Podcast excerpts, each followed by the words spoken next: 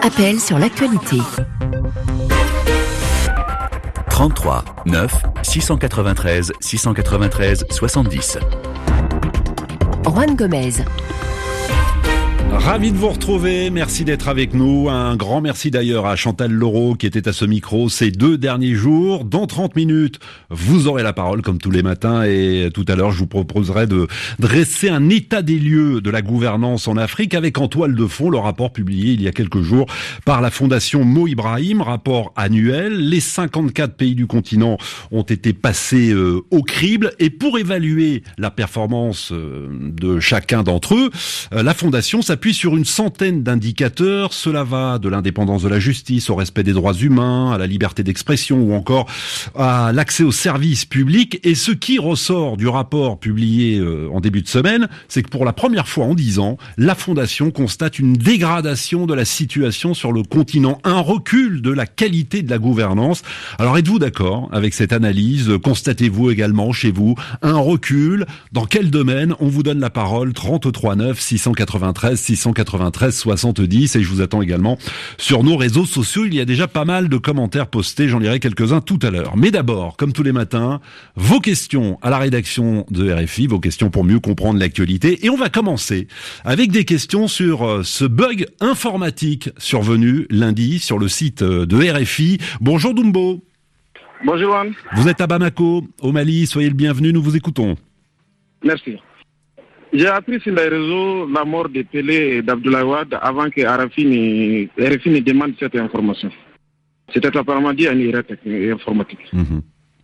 Comment cette erreur technique a pu se produire Alors, c'est vrai que lundi, un incident technique a entraîné la publication involontaire de nombreuses nécrologies sur le site de Radio France Internationale. Cécile Mégy, bonjour. Bonjour Juan. Directrice de RFI, euh, des centaines d'articles ont été euh, publiés, autrement dit pour que les choses soient bien claires pour nos auditeurs, euh, une centaine de personnalités, dont Pelé, la star du foot, ont été données pour mortes. Comment est-ce possible Que s'est-il passé Alors avant de vous expliquer peut-être ce qui s'est passé et vous donner quelques détails, euh, je vais présenter des excuses, des excuses vraiment sincères, des regrets au nom de RFI, de France Média Monde pour le très très regrettable incident technique qui a donc entraîné ces publications euh, par dizaines euh, lundi à, la mi-journée, des textes qui avaient été préparés par notre rédaction.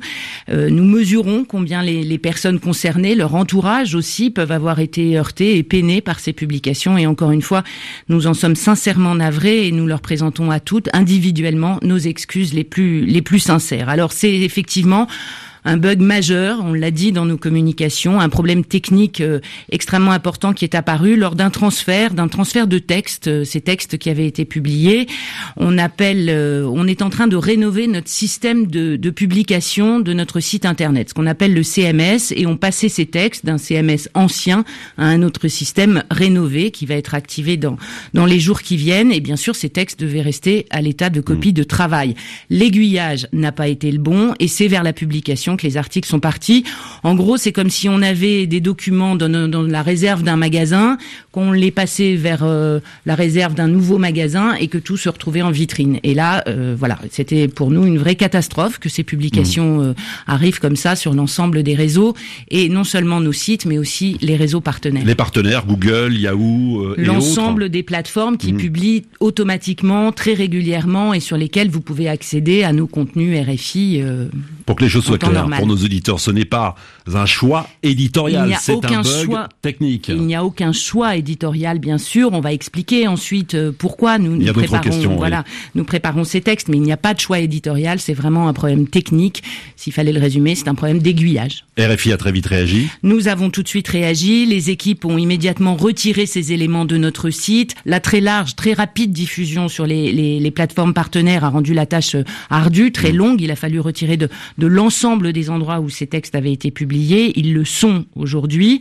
Et nous avons également très rapidement publié des excuses, bien sûr, des explications sur les réseaux sociaux, sur notre site, mais également à l'antenne pour que tous puissent bien comprendre qu'il s'agissait bien d'un bug majeur, mais bien indépendant de, de notre volonté. On repasse au standard. Nimir, bonjour. Bonjour Monsieur Gomez, bonjour à tout le monde. Vous êtes à Bouéa, au Cameroun. Cécile Mégy, directrice de RFI, vous écoute. Ok. J'aimerais savoir pourquoi les nécrologies sont-elles écrites à l'avance par RFI Et comment est-ce qu'on décide des personnes sur lesquelles on, va écrire une nécrologie. Cécile Mégy, on a vu les nombreuses réactions des internautes, des auditeurs, surpris de découvrir que certaines nécrologies étaient rédigées alors que les personnes concernées euh, sont toujours vivantes. Alors oui, on mesure combien de sujets est sensible en fait. Euh, on a bien compris que beaucoup s'interrogent sur ce travail. On parle euh, de la mort de quelqu'un alors qu'il est bien vivant. Mais il s'agit là d'une méthode de travail, une méthode de travail commune à beaucoup de rédactions à travers le monde en fait, on constitue des ressources documentaires euh, dans un souci d'exactitude, de réactivité aussi, pour informer au mieux euh, nos, nos, publics. Nous faisons un travail de préparation qui sera publié, bien sûr, seulement et uniquement lorsque l'information de la disparition d'une personnalité sera avérée et évidemment vérifiée par nos soins. D'ailleurs, les, les, éléments qui ont été publiés tels quels lundi faisaient apparaître euh, en lettres capitales pour beaucoup des indications telles que ne pas publier. Mmh. C'est vraiment de la ressource documentaire que nous avons on ne faisait pas apparaître de date. Euh, il y avait des imprécisions. C'était des documents de travail. Et euh, on fait euh, également, dans le même temps, une sélection de sons d'archives qui permettront une fois venue la disparition, euh, par exemple, d'entendre ces personnalités. Il s'agit pour, pour toutes ces personnes d'être à la hauteur de leur parcours, en quelque sorte, de leur réalisation, de leur rôle, lorsqu'elles viendront à disparaître. Et ça, ça ne peut pas s'improviser. C'est un travail qui se fait dans toutes les rédactions. Et c'est un travail éditorial, mais qui n'est évidemment pas destiné à, à être publié. Ouais, tous les organes de presse, tous les médias prépare effectivement à l'avance euh, bah, ces portraits de personnalités qui sont proposés euh, aux lecteurs, aux téléspectateurs, aux, auditeurs euh, lorsqu'on apprend le décès de la personne. Décès évidemment que le média, et en l'occurrence RFI, vérifie avant de le donner évidemment à l'antenne. Euh, Nimir posait une question euh, de bon sens. Comment décide-t-on des personnes sur lesquelles on, on, écrit une nécrologie? Alors, on travaille bien sûr sur des personnalités publiques hein, dans, dans, dans, tous les domaines, dans les domaines politiques, sportifs. Vous avez parlé de Pelé et encore une fois mille excuses. Euh, dans, dans, le domaine culturel, dont nous savons ces personnes dont nous savons que la, la disparition aura un, un grand retentissement, euh, qu'elles auront, qu'elle aura des conséquences, qu'elles sont exemplaire d'un pays, d'une région, d'une œuvre. Voilà, c'est une sélection qui se fait euh, au, gré de, l'information et de l'apparition de certaines personnalités sur la scène publique. Et ce sont les journalistes des, euh, du domaine concerné qui rédigent. Hein, Bien sûr, ce sont les spécialistes. Pour Pelé, par exemple, c'est forcément le service des sports. C'est forcément le service des sports. Bien. Euh, et oui. Voilà, c'est une façon de, de, prendre en compte l'ampleur de, de, de l'œuvre, hein, quelle qu'elle soit, de la personne concernée. Nimir, vous avez une dernière question. Oui, effectivement. Alors, j'aimerais savoir, est-ce que RFI a reçu des plaintes de la part des personnalités dont le dossier a été annoncé? Cécile Mégy. Alors, nous nous sommes plaints nous-mêmes, pour vous tout vous dire. Nous sommes vraiment ici à RFI euh, vraiment choqués par ce qui s'est passé, parce que c'est notre travail et nous, nous ce que nous voulons, c'est garder la confiance de l'ensemble de nos auditeurs, de nos internautes qui, qui n'ont pas compris, et c'est le public, le grand public. Alors, les personnes concernées, bien sûr, pour certaines, ont été choquées, et encore une fois, nous nous en excusons. Euh, certaines s'en sont amusées, certaines nous ont dit, mais attendez, j'ai encore plein de choses à faire, il faudra bien réactualiser votre texte.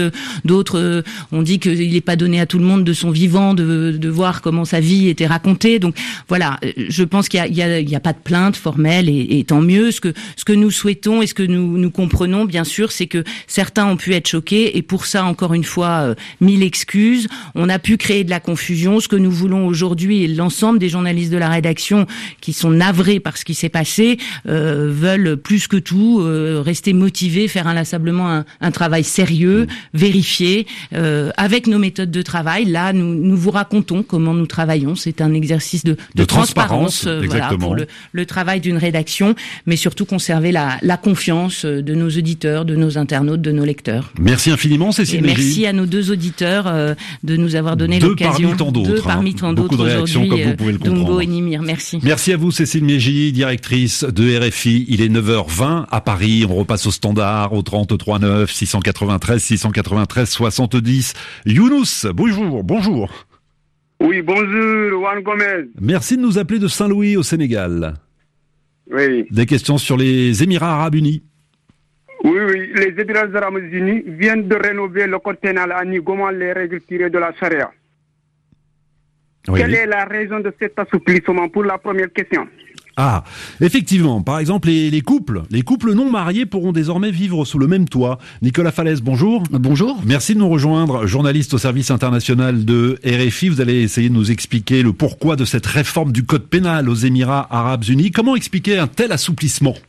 Alors, on, peut dire que cette mesure, elle, elle est conforme à, à, plusieurs aspects de la politique des Émirats arabes unis, hein, qui sont une monarchie pétrolière très riche, membre du Conseil de coopération du Golfe, euh, qui a certaines caractéristiques. C'est un pays qui affiche constamment sa volonté de mouvement, de, de réforme et quelquefois de changement audacieux. On l'a vu récemment. En, les Émirats arabes unis ont normalisé leur, leur relation avec Israël en brisant un tabou. Le pays, l'année dernière, est devenu le premier pays de la péninsule arabique à, accueillir la visite d'un pape. Donc il y a cette volonté de changement, quelquefois spectaculaire, affichée. Un deuxième point qui est peut-être le, le, plus important, les Émirats arabes unis ont une population composée à 90% d'étrangers, d'expatriés, travailleurs euh, manuels, mais aussi euh, de professions euh, intellectuels euh, qualifiés euh, supérieurs. C'est un pays qui doit donc être euh, attractif pour cette population étrangère importante pour son pour son économie, attractif aussi pour les investisseurs mmh. et attractif pour les alliés, car les Émirats arabes unis misent beaucoup sur leurs relations avec les États-Unis, certains pays européens, dont la France, etc. Donc, donc c'est important, si je comprends bien, Nicolas Falaise, pour le pays de s'ouvrir au monde occidental, par exemple s'ouvrir, euh, maintenir cette attractivité. Mmh. Et puis il y a une troisième dimension euh, qui est ce rejet très très fort de l'islam politique qui structure aujourd'hui euh, la politique des Émirats arabes unis, qui déteste les frères musulmans et toute forme euh, d'islamisme, qu'il soit politique ou, ou, ou radical, qui l'affiche énormément. Et on peut peut-être aussi se dire qu'il y a une certaine cohérence entre les mesures euh, législatives qui ont été adoptées et, et cette, cette politique du, du pays. Ouais. Euh, Younous, vous avez une autre question Oui, la deuxième question, comment la population de cet État a-t-elle réagi Réaction de la population. Alors ça, c'est très difficile hein, de, de, savoir. Mm -hmm. Les Émirats arabes unis sont une monarchie absolue, sans opposition ni débat euh, démocratique. Donc s'il y a eu des, des réticences, elles se sont exprimées de façon oui. euh, discrète. On relève dans la presse des Émirats arabes unis des prises de parole de, de juges du pays, d'experts en droit qui saluent euh, les, les, changements et qui soulignent notamment le progrès que ces changements représentent pour, pour les femmes. Hein, parce que par exemple, dans les réformes annoncées, il y a eu l'abolition de la loi qui protégeait les auteurs de ce qu'on appelle les, les crimes d'honneur, oui. dont les victimes sont généralement des femmes, une, un renforcement de la législation contre le viol et le harcèlement sexuel. Donc on, on voit bien aussi le progrès, et notamment le progrès pour les femmes, qui a pu être euh, salué à l'intérieur du pays. Allez, une dernière question, Younous. La dernière question, est-ce que d'autres pays du Golfe ne suivent pas cette voie? Ah, euh, D'autres pays du Golfe peuvent-ils suivre la voie euh, des Émirats arabes unis? Alors pas à ma connaissance, hein, euh, même si peut-être que la réflexion est en cours. On peut toutefois rappeler que d'autres pays, à commencer par l'Arabie saoudite, ont pris ces dernières années des mesures comparables. Les femmes en Arabie saoudite peuvent désormais se présenter, être élues aux élections locales. Elles peuvent conduire un, un véhicule, elles peuvent effectuer des démarches qui auparavant étaient impossibles sans l'autorisation d'un tuteur. Euh, ce qui ne veut pas dire que le pays s'est pour autant libéralisé et démocratisé, hein, puisque ses opposantes et et militantes, des opposantes et militantes féministes sont aujourd'hui en prison pour avoir demandé ces changements. Mais on voit bien que les monarchies du Golfe se posent aujourd'hui la question de l'évolution de leur système légal euh, face à l'évolution de leur société. De leur ouais. société. Younous, on a répondu à vos questions oui. Oui, parfaitement, oui. Ben, merci beaucoup. Merci d'avoir envoyé un Facebook. Hein. Vous êtes étudiant en première année de doctorat et d'ingénierie à l'université Gaston Berger, donc à Saint-Louis. Bon courage à vous pour les études et vous nous envoyez un, un Facebook dès que vous le souhaitez. À bientôt, Nicolas Falaise. À bientôt. Olivier Pron, bonjour. Bonjour Monsieur Gomez, bonjour à tous. Comment allez-vous? Pas mal, puisque dans votre émission, je prends 30 secondes, 20 secondes, oui. puisque euh, votre thème d'aujourd'hui c'est faute avouée à moitié pardonnée. Euh, J'en profite pour rectifier tout de suite une petite boulette dans les journaux des sports ce matin. Ah. Par qui? Par moi ah, bah oui. Bien sûr. euh, évidemment, Florent Ibengue n'est plus le sélectionneur depuis quelques mois déjà de la sélection de RDC, c'est Christian Tsengui. J'ai reçu moult appels de nos correspondants qui font leur métier, ils écoutent RFI, dites donc. Et vous avez bien fait de Et on a votre erreur. Christian Tsengui, donc à la tête de la RDC, qui a gagné hier en Angola 1-0. Olivier Pron, vous, vous êtes là pour répondre à plusieurs questions. Ils sont nombreux les auditeurs à s'interroger sur l'élection du président de la Confédération africaine de football. On va aller très rapidement. Demba, bonjour. Bonjour. Bien, bienvenue Demba, vous êtes à Dakar. Bien sûr. On vous écoute. Cinq candidats sont déclarés à la présidence de la CAF. Pourquoi y a-t-il autant de candidats? Alors, il y a trois. Oui. Ouais. Alors attendez, on va déjà répondre à cette première question qui a l'air bon anodine. Faut-il s'étonner qu'il y ait autant de candidats? Bah pourquoi pas? Bah oui. Je vous rappelle qu'on a eu 28 ans d'Issa Ayatou sans concurrence. Exactement. Réélu par acclamation souvent. Tout d'un coup, euh, il y a eu euh, euh, le malgache Hamad qui a osé se présenter contre lui. Mais enfin, il était quand même un petit peu atteint par la limite d'âge. Euh, avec tout le respect qu'on a pour lui, le bon président Ayatou que l'on salue. Euh, voilà, donc il n'y avait eu qu'un candidat face à lui, Hamad. Oui. Hamad se représentant mais pouvant être empêché. On attend ce que va lui infliger la FIFA s'il y a sanction ou pas. Bah voilà, euh, d'autres se sont dit bah tiens on va y aller. Mais oui, mais ce qui est surprenant, c'est qu'Ahmad, il y a trois semaines, lorsqu'il s'est déclaré candidat, il disait je suis soutenu par 46 présidents de fédération, 46 sur 54. Donc on se dit, il n'y aura pas de concurrence. Bah, bah, manifestement sur les 46, il y en a qui ont changé de voix depuis, hein, puisque ça veut dire qu'il n'en restait que 8. Or tous les autres candidats sont soutenus au moins par 3, 4 ou 5 fédérations. Donc euh, donc voilà. Alors peut-être que le fait que Patrice Motsepe, le, le, le, président des Mamelody Sundowns, le, le Sud-Africain, se soit déclaré, bah, d'autres se sont dit. Alors euh, on a Augustin Sagor, le, compatriote de, de Demba, son, mmh. son, président de fédération, euh, qui est allé, des membres du comité exécutif euh, donc bah pourquoi pas euh, Après tout, il connaît les dossiers. Il a dit que si le président Ahmad il retirait sa candidature. Il y a aussi un autre membre du comité exécutif, Ahmed Yaya. Et puis il y a Jacques Anouma qui avait tenté de se présenter en 2013 et qui avait été empêché face à Ayatou. Effectivement. Demba, vous avez donc une deuxième question. Effectivement. Il y a trois candidats ici d'Afrique de l'Ouest. Cela ne risque-t-il pas de dissuader les votes et de les désavantager? Alors, bien sûr, trois candidats. Augustin Sangor, mm. euh, Sénégal, Ahmed Yadia, Mauritanie et Jacques Anouma, Côte d'Ivoire. Alors les trois, ça tombe bien, ont été reçus par Annie Gasnier et son orchestre ces derniers jours. Mhm. J'en étais, il y en avait quelques autres comme Hervé Penaud hier. On l'a bien question, on l'a questionné. Euh, Jacques Anouma vendredi, euh, Augustin Sagor lundi et hier Ahmed Yaya. Euh, bah, les trois, on leur a posé cette question, bien sûr. Bien sûr qu'il peut y avoir. Alors pour Jacques Anouma et Augustin Sagor, c'est très très clair qu'il peut y avoir dispersion. Et eux deux parlent de rapprochement éventuel. Parce que être candidat, c'est une chose. Aller jusqu'au bout, jusqu'au 12 mars à l'élection, en est une autre. On verra s'ils sont encore cinq à ce moment-là. Euh, pour Ahmed Yaya, que je viendrai écouter dans l'émission d'hier, hmm, lui, il a l'air de vouloir y aller tout seul. Il s'estime légitime. On va voir ce que ça va donner dans les semaines. Mais évidemment qu'il peut y avoir dispersion au sein de l'Afrique de l'Ouest, qui est pourtant puissante, avec beaucoup de fédérations. Mais tout le monde ne pourra hmm. pas réunir toutes les voix. Quatre candidats francophones, un seul anglophone, le Sud-Africain. Peut-on imaginer que les, les fédérations anglophones euh, s'unissent derrière justement euh, Patrice euh. Bah, oui, on peut, mais en même temps, il me semble qu'Ahmed Yahya hier nous a dit qu'il était soutenu par l'Ouganda. L'Ouganda, ah c'est plutôt anglophone. il me semble que Jacques Anouma, je ne sais plus, où Augustin Sagor est soutenu par le Kenya, entre autres, la Gambie. Mhm. bon, voilà, c'est plutôt anglophone. Il n'y a pas une unanimité des pays anglophones derrière un candidat. Sans doute soutenu par l'Afrique australe, il est soutenu par la Sierra Leone. Tiens, par exemple, Motsepe, c'est l'Afrique de l'Ouest. Luc a des questions à vous poser. Bonjour Luc. Bonjour Juan. Bienvenue, merci de nous appeler du Bénin. Euh, le président sortant Ahmad souhaite briguer un deuxième mandat, mais on dit que sa candidature pourrait être bloquée par la commission d'éthique de la FIFA. Qu'est-ce que la commission d'éthique reproche à Ahmad? Alors j'aime bien le on dit. Notre auditeur a-t-il raison de dire on dit que? Euh, c'est sûr qu'il est poursuivi, qu'il a des problèmes, des, ah oui, qu'il est dans le collimateur. Il a même été entendu par la justice française au mois de juin 2019. Il a été relâché. Lui, il crie non, non, il y a rien, il y a pas de mal. Mmh. C'est quand même l'affaire Tactical Steel. C'est un, un équipementier sportif. On, il se dit qu'il y aurait quelques malversations, qu'il aurait pu avantager sur mmh. certains marchés. Il se dit, la FIFA ne communique pas. On dit qu'il pourrait être suspendu, que s'il mmh. est suspendu, il pourrait ne pas pouvoir se présenter. On dit aussi que s'il est suspendu, il ne fera pas campagne, mais il pourrait maintenir sa candidature. Ce qu'il y a de sûr, c'est qu'il est malade. Il est touché par le Covid, il est sorti de l'hôpital, mais il était tellement fatigué qu'il a pris trois semaines pour euh, se reposer chez lui. C'est le président de la RDC, de la fédération de RDC, Constant Omari, mmh. qui assure l'intérim. La FIFA ne communiquera pas tant qu'elle ne l'aura pas reçu. Ils font les choses bien à la mmh. FIFA, même si partout en Afrique on dit non, non, il n'y a pas tant d'influence que ça de la FIFA. On n'en veut pas, on ne veut pas. Tous les candidats disent la même chose. Elle est quand même bien présente.